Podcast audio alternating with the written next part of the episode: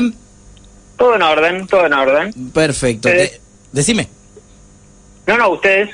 Ah, te decía que bueno, gracias por, por brindarnos este, este espacio, estos minutos para charlar con nosotros. Y la primera pregunta que te voy a hacer y ya después dejo a mis compañeros es ¿por qué Citric?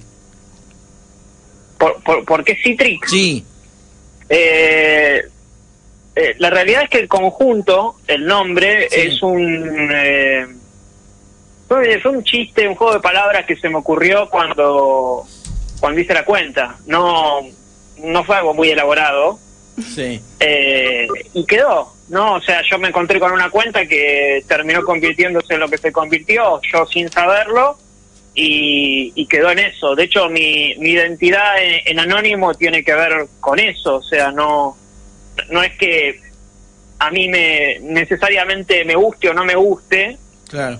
Eh, sino que ya está, arranqué así y, y seguiré así hasta donde pueda, eh, como una cosa de casi de lealtad y de no... eh, o sea, realmente yo podría utilizar mi cuenta para vender lo que yo realmente eh, trabajo, Claro. pero bueno, me, me, me, me- da esa cosa de que estoy traicionando a los a, a los seguidores. Capaz que es medio personal eso, ¿no? Sí, pero sí, sí, capaz no, que nadie lo sentaría así. Pero bueno, Hola, Citri, ¿cómo Eh, estás? Buenas. Paloma. buenas, ¿cómo andas? Todo bien. Acá estamos, bueno, bienvenido a la nave de Perdidos el Espacio nuevamente. Eh, y tenemos varias preguntas para vos, porque Bien. este es un público que le gusta mucho el cine. Y Genial. desde nuestro lugar de espectador, que no es el mismo que, que vos que sos crítico, eh, tenemos varias cuestiones para, para poder aclarar. A ver. Eh, primero me gustaría preguntarte eh, si te sentís identificado con el término crítico, porque tiene un- como una connotación media negativa criticar al cine. ¿Vos crees que, que ese es un nombre crítico de cine eh, el que te representa? Definitivamente no. No, no, o sea, de vuelta, el, el, la palabra que está dentro de mi usuario, dentro de mi nombre de usuario, nació como... A, a mí la palabra que me gustaba era cítrico, no crítico. Sí. Y se me ocurrió ese juego de palabras. Y ahí quedó. ¿Cómo Pero pensás- yo soy yo soy más analista de cine, espectador, obviamente, guionista, eh, etcétera, etcétera, que crítico necesariamente. Lo que no significa que no que no haga críticas. Yo separaría a alguien que hace críticas de alguien que se dedica como oficio a la crítica, ¿no? Que es como su único trabajo, eh, etcétera, etcétera, etcétera. Sí. ¿Qué Yo sinónimo, no, no. ¿Cómo? ¿Qué sinónimo le pondrías? ¿Qué sinónimo? Sí, en vez de críticos de cine. Eh, ¿A mí o en general? Sí, sí, a a vos.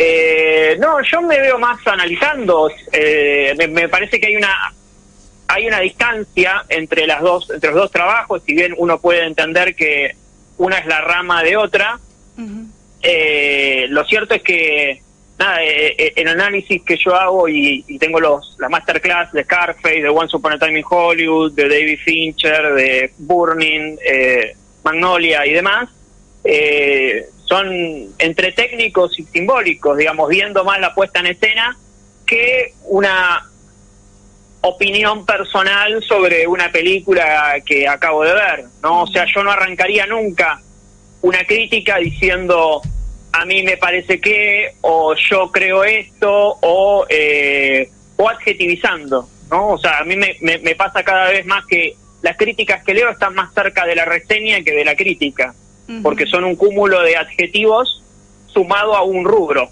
¿no? Es como, bueno, esta película es buena porque tiene una brillante fotografía, tiene una gran dirección y tiene grandes actuaciones. Bueno, me dijiste un adjetivo y un rubro, no me dijiste por qué. Claro. Eh, y, me, y me parece que el trabajo debería ser, bueno, está bien, tiene grandes eh, tiene una gran dirección. Explícame por qué es una gran dirección, porque si no yo puedo decir que tiene una gran dirección, eh, no sé, Bañero 5, sí. no y, y está sostenido en, en- en la nada. Entonces me parece que quienes estamos ubicados en, en, en, ya sea analista, ya sea crítico, ya sea hablar de cine, deberíamos tener la obligación de cada vez que adjetivamos desarrollar por qué utilizamos ese adjetivo.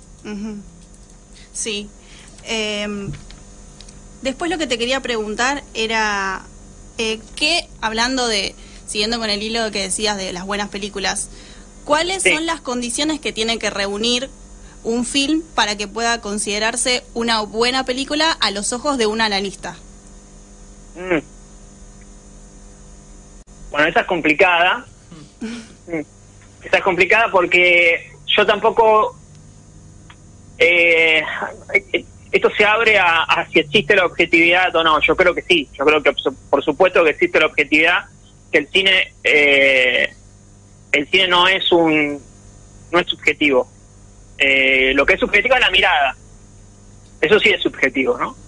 Pero la película, ¿viste, viste que siempre pasa esto de arranco a ver una, o vi una película de chico y me gustó, y, eh, o no me gustó y, ahora la veo de grande y ahora me gusta. Bueno, pero la obra es objetiva, o sea, la obra siempre fue la misma. Que tu mirada haya cambiado es otro tema. Claro. Entonces, eh, teniendo en cuenta esto, yo creo que hay películas buenas y hay películas malas. Después está si nosotros podemos llegar a identificar a esas películas buenas como buenas y esas películas malas como malas. En algunas uno las identifica más fácil y en otras entra, en un, eh, entra más en un gris. Eh, pero creo que efectivamente existen, porque si no, eh, estaríamos pensando que... Lo, tiro, lo, tiro un ejemplo mucho más básico que me va a poder entender cualquiera que esté del otro lado. nadie jamás diría que el 4 de la Ferrere juega mejor que Messi. claro. O sea, si alguien viene y te dice eso, me está diciendo me estás cargando. No, no, no. No, no, pero yo es, subjetivo. Es no, no es subjetivo, porque uno lo tiene enfrente, uno lo tiene a la vista de que este juega mejor que este. Bueno, en el cine es exactamente lo mismo. Eh, entonces, dentro de ese, de ese rango, bueno, sí, obviamente la, una existen grandes películas, por lo general, toda buena película, por una cuestión de lógica, eh, no puede fallar en el aspecto visual. Es como, lo más si vos me decís, ¿qué es lo más importante de una película? Siempre va a ser la dirección. Siempre va a ser la dirección. Por eso cuando se habla de películas eh, y lo primero que se menciona es la fotografía, eh, bueno, sí puede ser un aspecto destacable de la película, o lo primero que se menciona es el guion, también puede ser un aspecto destacable de la película.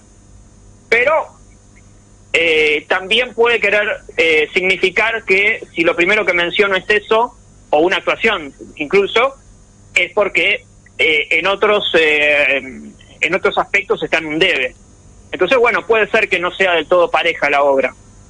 Habría que ver, ¿no? Porque estamos hablando medio de la nada, habría que agarrar una película puntual y, y, verla, porque si no es como...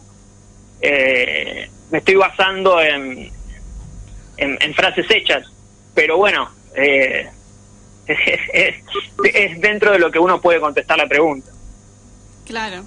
Y eh, con la misma pregunta, pero guiada hacia la el director. Sí. ¿Se plantea de la misma manera? Eh, ¿cómo, cómo, sería? En el sentido de qué tiene que tener un director para que sea bueno, se destaque del ah, Ah, ah, ah. Y mira, yo creo que eh, hay distintos tipos de directores, digamos, hay directores, directores visibles, directores invisibles, eh, directores que se prestan a la industria, directores que se prestan a la industria y aún así imponen su visión del mundo. A, mí me parece eh, interesante o, importante, o ambas cosas, que, que un director pueda trascender trascender en el sentido de que pueda tener su mirada, uno pueda ver el resto de sus películas, pueda identificarlo. Si uno no puede identificarlo, pero no, cuando digo identificarlo no me refiero a, porque a veces digo esto y pareciera que eh, la primera imagen que a uno se le dispara es Tarantino, ¿no? Que es como muy fácil de identificar. Sí, sí. Pero, pero incluso, pero qué sé yo, Spielberg no trabaja como Tarantino y aún así se lo puede identificar. Digo, no, no, es que tiene que ponerte un sobreimpreso o, o las letras de, eh, de tal color o un contrapicado en un baúl como para que se lo pueda identificar. Entonces, eh, si un director eh, tiene eh, distintas eh, características y puede sobre esas características construir algo, y a, a mí me parece que ya está ya vale por sí solo. Digo, después está el gusto de cada uno, después está el parecer de cada uno, después está si se queda en eso o si va progresando. Eh, pero por lo general los directores tienen sus, sus, sus particularidades. Después, bueno, es como todo, ¿no? O sea, así como tienen sus particularidades, que recién hablaba de futbolistas, bueno, eh, para tirar otro ejemplo más, eh, X, eh, no sé, qué sé yo, qué ejemplo tirar. Eh, Juan Chope no juega igual que Zlatan. Los dos juegan bien al fútbol, pero los dos no juegan igual. Entonces, Spielberg no está, o sea, los dos son directores Spielberg y no quiero no quiero mencionar algún nombre y dejarlo mal parado, pero este Tim Burton, ¿no? Que a mí me cae bien Tim Burton, pero no juega de lo mismo que Spielberg. Sí. O mejor dicho, mejor dicho juega de lo mismo, pero no está al mismo nivel, ¿se entiende? ¿A vos te parece mucho mejor Spielberg que Tim Burton? Por supuesto, sí. Sí.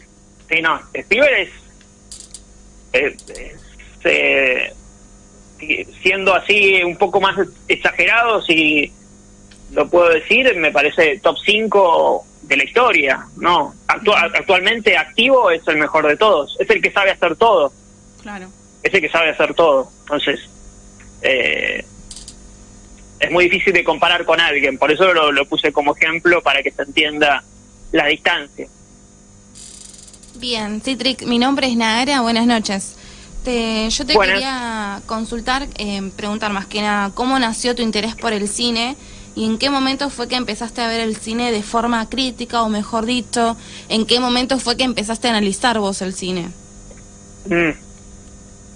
Eh, yo arranqué de muy chico, o sea, siempre vi muchas películas eh, de muy, muy chico, o sea, tenía 6, 7 años y yo ya había visto la mayoría de las películas de Freddy o de las que habían salido hasta ese entonces, Mm, eh, pe- películas de Luis Buñuel, o sea, como una cosa medio rara, o sea, no, no, no es muy normal. Eh, y siempre me acostumbré a ver varias películas por día, eh, a ver muchas películas por año, una gran cantidad de películas por año, que lo sigo manteniendo hasta la actualidad. Eh, entonces el hábito de ver cine es, es nato, eh, es de nacimiento, casi. Después lo otro, el análisis, y tiene, tiene mucho que ver con, con los profesores que, tuve. Obviamente que uno toma de todos los profesores, porque uno va aprendiendo, eh, yo había estudiado guion, o sea, tuve muy, Sí. muy buenos profesores también, después hice otros cursos, tuve muy buenos profesores también. Uno va tomando de un poco de todo y se va, se va dando cuenta, eh, va tomando lo que le sirve o lo que entiende que, eh, que más se corresponde a, eh, al- o al cine o al cambiar la mirada o a modificar ciertas cosas. Em, pero principalmente Ángel Fareta.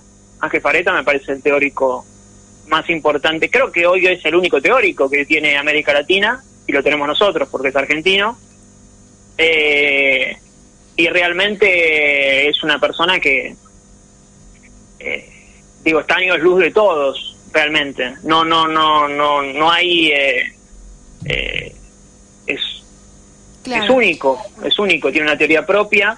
Eh, y él me modificó la manera de ver cine y Sebastián De Caro también, que lo he tenido de profesor, que es amigo además, ahora. Y, eh, y también, ¿no? Habiendo ido a sus cursos, o sea, obviamente, obviamente uno ya viene con un, eh, con mucho cine visto, con, eh, co- eh, con varias escuelas a las que uno ya fue, entonces cuando me encuentro con ellos, yo ya lo puedo conectar con, mucha, con, con, con muchas cosas. Entonces me es más fácil. Yo no sé cómo debe ser para alguien que cae de la nada y, ¿entiendes? No, no, lo, no me pasó. Entonces, digo, cuando Ángel eh, Pareta, ¿no? Que, que- Sí. que lo mencionaba recién, me menciona algo, ¿no? O sea, menciona, no sé, una simetría, que es una, un- por lo general una algo que se repite dentro de una película, ¿no? Dicho así muy burdamente, yo rápidamente lo relaciono con mil películas que vi. O sea, Claro. ah, esto es lo que esto también está en esta película de Argento y esto también está en una porque Porque ya las Porque ya viste, te vengo ayudó con- mucho eso, ver las películas de chico y después ya cuando fuiste estudiando guion eh, y todo eso, Exacto. eh, aprendiste a hacerlo con más... Te entiendo. Bien. sí, y además Seba, eh, eh, Seba es más preciso en, en lo técnico Sí. y, eh, y Ángel es más preciso en, en, en lo simbólico. Y bueno, justo ahora estoy haciendo eh, masterclass y, cursos de, de análisis técnico y simbólico que unen ambas cosas. Entonces es como que, obviamente que le- les debo muchísimo a ellos dos y, eh, y recomiendo eh, tomar sus cursos o ver sus videos en YouTube porque eh, te, te, te despiertan, digamos, de alguna forma. Bien. ¿Y cómo fue que surgió la idea de tener tu propio podcast hablando del cine? También tenés otros compañeros ahí. Mm. Mm. Eh, sí, con Lucas, Lucas Rodríguez, Sí. Manuel Mahmud, Juan Manuel Álvarez Granda. Eh, eso fue en 2018 que arrancamos a hacerlo. Eh, lo cierto es que nosotros ya éramos amigos que hablaban de cine todo el tiempo y, y decimos, che, ¿por qué no hacemos esto en podcast? Y yo ya había no había que me habían ofrecido hacer podcast antes no ellos otras personas. Y a mí no me no me gustaba no me convencía del todo porque yo ya había hecho otro podcast y no no no me convencía del todo porque no sé no no no no, no me cerraba la, la, la propuesta. Y finalmente hablamos con Lucas y, dijimos bueno pero podemos hagamos eh, eh, eh, análisis de película y estábamos convencidos de que, pues yo también hago meses de directores en, Twitter, eh, ¿no? Donde, bueno, hay un director un mes y uno se ve la mayor cantidad de películas que, que pueda y las va pensando de, tal director, ¿no? Y, y, y uno veía que había gente que le importara el, que le importaba el tema.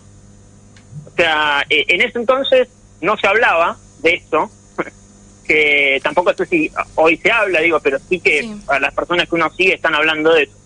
Pero eh, pero sí percibía que había algo ahí que, que quería de- que quería otra cosa, ¿no? O sea, que no quería eh, lo de siempre, que, que no quería, bueno, ahora vamos a escuchar hablar de la última película que salió y, el, la semana que viene vamos a escuchar hablar de la última película que, que salió. Lo digo con todo respeto a los podcasts que se dedican a hacer eso porque yo los escucho pero si yo iba a hacer un podcast tenía que ser otra cosa.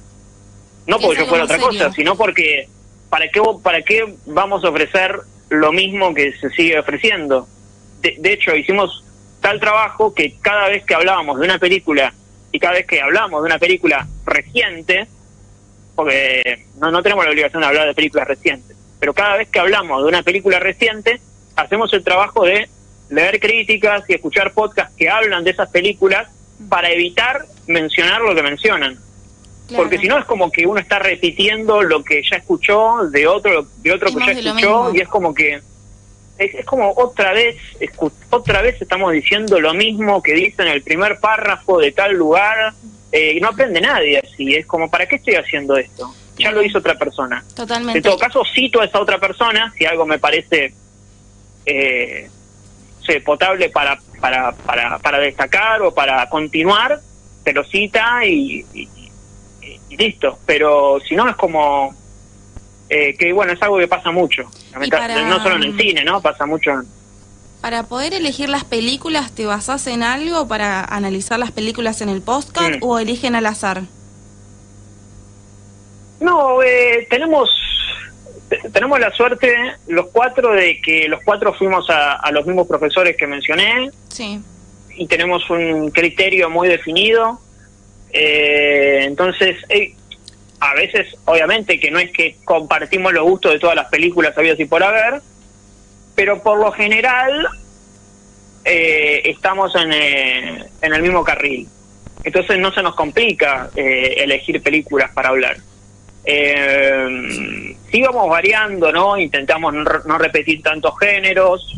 O sea, si hicimos terror, intentamos que la otra semana o el otro episodio no sea de terror, porque ya hablamos de terror. Sí. Digo, que tenemos esas, que cada vez las Y veo limitaciones que te gusta mucho también el- lo que es terror.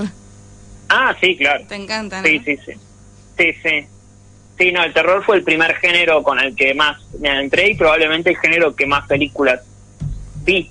Eh, pero bueno, es también eso viene de, muy chico. Y, mm, y bueno, lo de los episodios, eh, también vamos viendo, o sea, tenemos un montón de películas anotadas que nos gustan.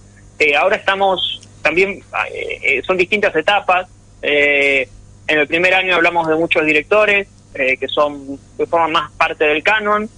Ahora estamos hablando de películas un poco más eh, que nos parece que están más subvaloradas y estamos yendo un poco en esa, eh, tratando de no repetir directores, eh, si ya hablamos de ellos.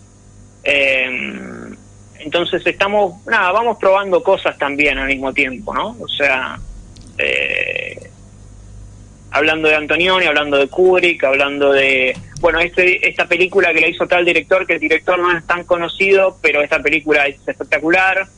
Eh, vamos, eh, vamos viendo, ¿no? O sea, vamos viendo qué, qué nos gusta y de qué tenemos ganas de hablar. No, no, jamás hacemos algo que no, que no tengamos ganas.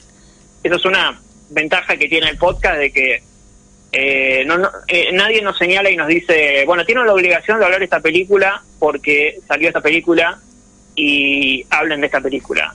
La realidad es que hablamos de, de lo que queramos eh, y, y- y tenemos una, por suerte, tenemos una, una comunidad o un, una- Claro, Eh, bueno. un grupo de seguidores y de gente que nos escucha que, que realmente se pone a, a ver la película. Nosotros anunciamos la película, ahora es Can Readington Place de 1971, una película desconocidísima, un Sí, gran thriller. Sí, sí.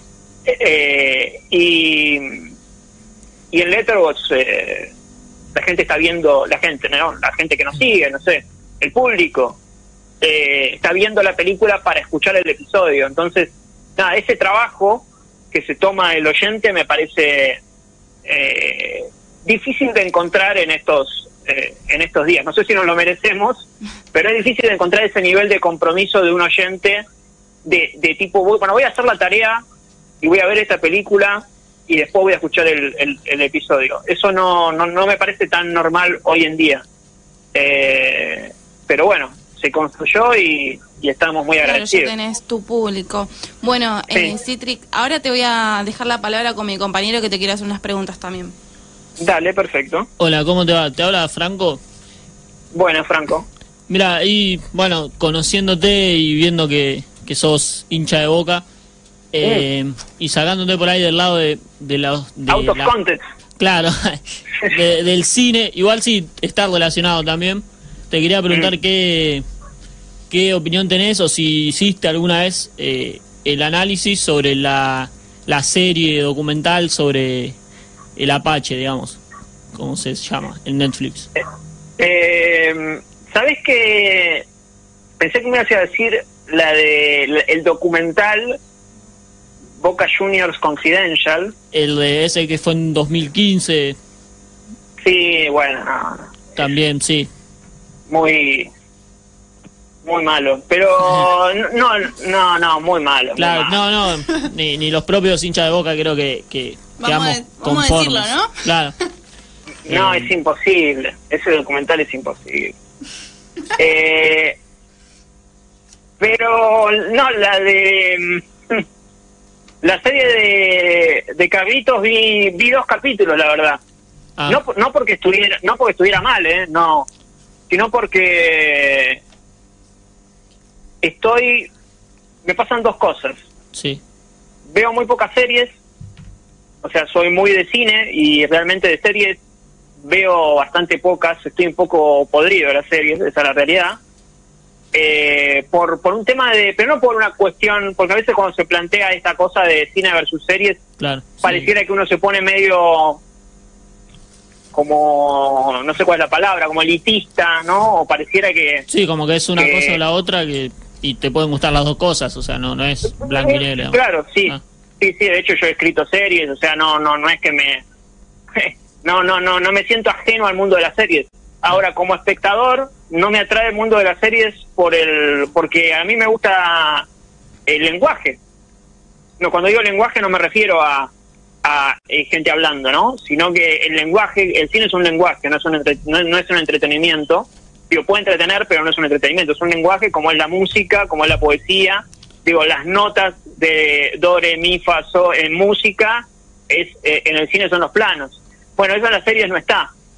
Yo, habiendo cambiado mi mirada, lo noto todo el tiempo. Entonces me, me, es como si estuviera viendo algo feo. Por más que esté muy bien contado, por más que esté muy bien escrito, eh, lo veo y digo, no, esta, esta, esta escena está contada con un plano general y dos planos contra planos de la misma altura, digo, con el mismo lente, eh, cierra con un plano general, están todas contadas de la misma manera. Entonces digo, no, no, cuando decía antes que es muy importante lo visual y la dirección, bueno, en las series eh, dirigen ocho directores por, por temporada, o sea, no hay una visión de un director. Al contrario, se construye genéricamente como para que pueda entrar cualquiera y hacer ese trabajo. Eh, en el caso de Apache, igual está, está Caetano, que, que es un director de cine, eh, pero también me sucede que estoy un tanto gastado de, de, la- de que, de que siempre hagamos series argentinas que vayan por el lado de la marginalidad, ¿no? Como si solamente pudiéramos contar eso. El marginal, un gallo para Esculapio, Apache, eh, Ocupas, Tumberos, algunas mejores que otras, de hecho probablemente sean todas, todas tengan su, su, su, digamos, su costado positivo, pero me- es como que estamos atascados, en- estancados en eso desde hace un tiempo y creo que, digamos, tenemos un montón de historias que, que, que no han sido contadas este país, digo, ¿no? O sea, tenemos un montón de historias, no tenemos thriller, no tenemos, no sé, asesinos seriales, no tenemos, digo, qué sé yo, no sé, pienso Bariloche, Bariloche es, espectac- es espectacular para hacer un thriller en Bariloche, Sí, sí. eh, de viaje de egresados. la Patagonia. Eh, es que sí, lugares, eh, género, terror. ¿Qué tenemos de terror? Serie. Bueno, película tampoco. Cine, el cine es muy, muy under. Bueno, eh, este, es como que nos falta muchísimo y, y que todo el tiempo se repita lo mismo porque efectivamente funciona o porque parece que funciona y me, me, me gasta un poco. Sí, Pero bueno, no tiene que, después la serie puede tener su, su calidad propia, más allá de este análisis que estoy haciendo. Sigri, volviendo a, a las direcciones y bueno, eh, al tema de la, la producción argentina, eh, Mm. ya la- la- las últimas preguntas. Eh, primero, que me digas cuál es tu mejor director argentino y eh, un top 3 de tus mejores directores internacionales, los que más te gusten. Mm. Eh, director favorito argentino. Eh, qué difícil. No quiero ser cliché, por eso estoy pensándola un poco más. Sí, no, porque ¿qué voy a decir? No. ¿Y la película Eh. que, que más recuerdes que te guste de Argentina? Mira, te, te voy a mencionar, porque si no te tengo que mencionar del carril o te tengo que mencionar a Cifrón, ¿no? Si te tengo que mencionar a alguien un poco menos contemporáneo, te menciono del carril, si te tengo que mencionar a alguien más contemporáneo, te menciono Cifrón. Pero, pero te voy a mencionar alguien actual que me gusta mucho, no significa que sea el mejor director de cine argentino eh, al de la actualidad, pero que Pero es que a mí me atrae lo que hace es eh, Santiago Mitre. Y Santiago Mitre y El Estudiante es la película, esa película que vos me decías, eh, eh, es, es de mis películas nacionales favoritas. O sea que ¿Y directores internacionales los mejores? Directores internacionales, sacando a Spielberg porque ya lo mencioné, Sí. eh, Brian De Palma, eh,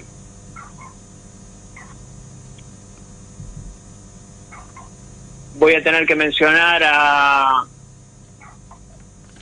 John Carpenter Ujú. y también a Woody Allen. Claro. Me parece que esa es como la, no tienen tanto que ver. eh, bueno, qué sé yo, no sé. Es discutible, pero. No, no, entre, entre Palma y Carpenter hay, hay más lazos, me parece, ¿no? Porque Claro, Woody es- hace otros géneros. Es bueno. Pero. Pero bueno, sí. Sí, ponele que ande por ahí. Claro.